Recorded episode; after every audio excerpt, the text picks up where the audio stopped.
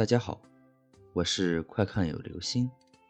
今天的故事叫做《致命的裙子》。夜里十二点多，任珊珊听到敲门声，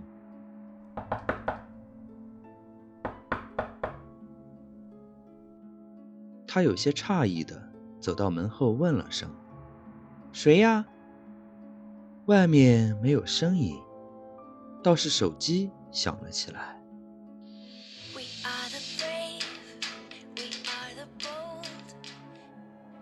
号码是一个任珊珊认识的快递员。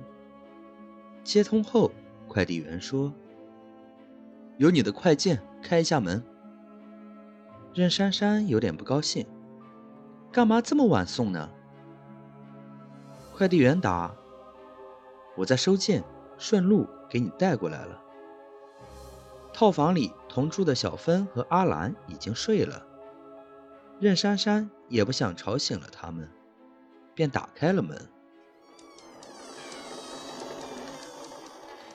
门外的走廊里一片漆黑，门口也没有人。他一低头，看见脚边有个小纸箱，一阵阴冷的风。从脸上抚了过去，任珊珊不由自主地打了个冷颤，急忙抓起地上的盒子，关了门。盒子上的快递单模糊不清，任珊珊拆开后，看见里面有两条裙子。她扫了一眼，就将盒子盖上，随手放在一堆纸箱边。任珊珊开的网店最近生意很好，所以整天都开着电脑。今晚，她的电脑右下角总是弹出一个小框来。无论她开什么网站，那个小框都顽固地停留在屏幕上。她只好点击打开。那是一个发在某论坛的帖子，评论的人蛮多的。帖子的标题是。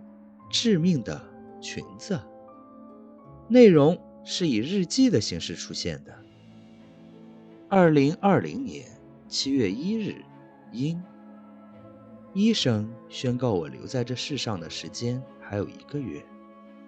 我选择在这个陌生的城市过完最后的岁月，是因为我不想让爱我的人伤心。我想漂亮的离开这个世界。所以，我给自己买了两条裙子。裙子送来了，两个款式，一条黑底红碎花，一条红底黑碎花。虽然感觉有点旧，但价格便宜，我还是很高兴的。晚上，我穿上了那条红底黑碎花的裙子，去卫生间里照镜子。奇怪的是，我看到身后出现一个女人，她像是从地上冒出来的，穿着和我一样的裙子，红底黑碎花，红色有点腥，黑花很诡异。她站在我旁边，对着镜子里的我说话，我听不懂她说了什么。但因为我们穿了同样的裙子，于是我对他笑了笑，然后扶着墙回病房睡了。任珊珊看完帖子，想起了客厅里刚收到的裙子，觉得背后冒冷气，但好奇心促使她继续看了下去。二零二零年七月二日，雨。昨晚。穿着那条裙子睡着了，早上醒来时，觉得身上有些痒，有红色的斑块。医生说是不是吃了什么刺激性的东西，过敏了？可是我没有吃，因为身体里更疼痛，这点过敏便也不算问题了。到了晚上，身上痒得厉害了。我勉强支撑着去洗手间洗澡，换上了另一条裙子。可是就在这时，我身后又出现了一个女人，穿着黑底红碎花的裙子，又跟我一样，只是她的头发乌黑浓密，遮住了半个脸，耳边传来一阵低语，像哭泣，又像是呼喊。可是，还是我听不懂的语言。我有些眩晕，可身上又痛又痒。只好使劲挠脖子、手臂和所有露在外面的肌肤。二零二零年七月三日，阴。今天感觉很虚弱，一直躺在床上。我问病友和护士：“这里是不是有个跟我穿同样裙子的女人？”大家都表示没有。我很累。也不想再追问了，身上开始起水泡、化脓，医生说是病菌感染。我已经没有力气再追究什么病菌了，我的身体内部也都是病菌。夜里大家都睡着后，那个黑发女人又来了，她爬上我的床，开始扯我身上的裙子。